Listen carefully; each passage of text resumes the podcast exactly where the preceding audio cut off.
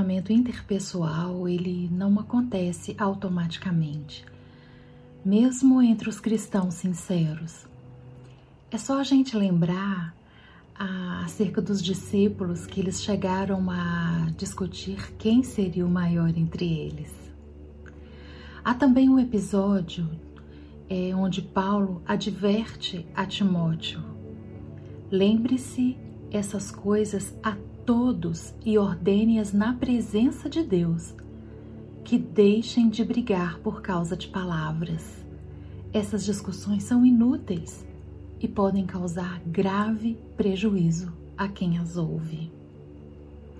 João Marcos, sobrinho de Barnabé, nos dá uma boa dica. Ele diz: o sal é bom para temperar, mas se perder o sabor, como torná-lo salgado outra vez? Tenham entre vocês as qualidades do bom sal e vivam em paz uns com os outros. Curiosa essa conexão entre o sal e uma relação interpessoal saudável, não é mesmo?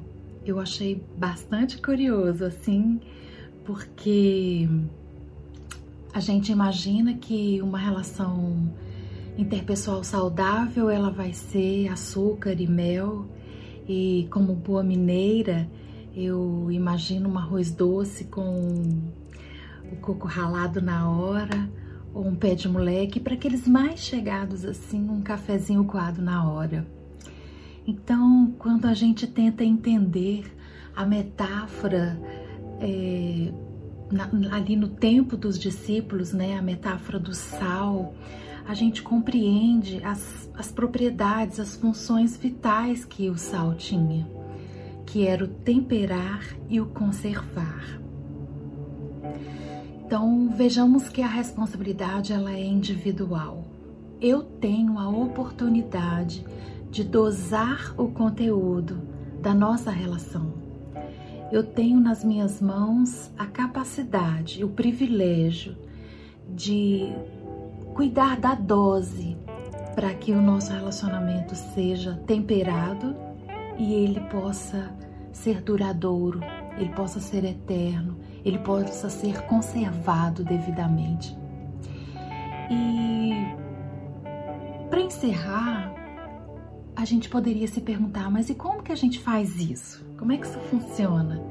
Então aí nós vamos encontrar a resposta é, a part, com a ajuda do, de Paulo, né? Ao escrever aos Filipenses, ele diz bem assim: finalmente, tudo que é verdadeiro, tudo que é nobre, tudo que for correto, tudo que for puro, tudo que for amável, tudo que for de boa fama. Se houver algo de excelente e digno de louvor, que isso ocupe o vosso pensamento. Sempre que nós estamos numa situação relacional em que a gente corre o risco de salgar demais, a gente precisa fazer essas perguntas. É verdadeiro? A verdade é uma das armaduras que Deus nos entregou. É nobre? É correto isso? Que às vezes é verdadeiro, mas não é correto tá naquela discussão, né? E é puro, tem pureza, tem amabilidade.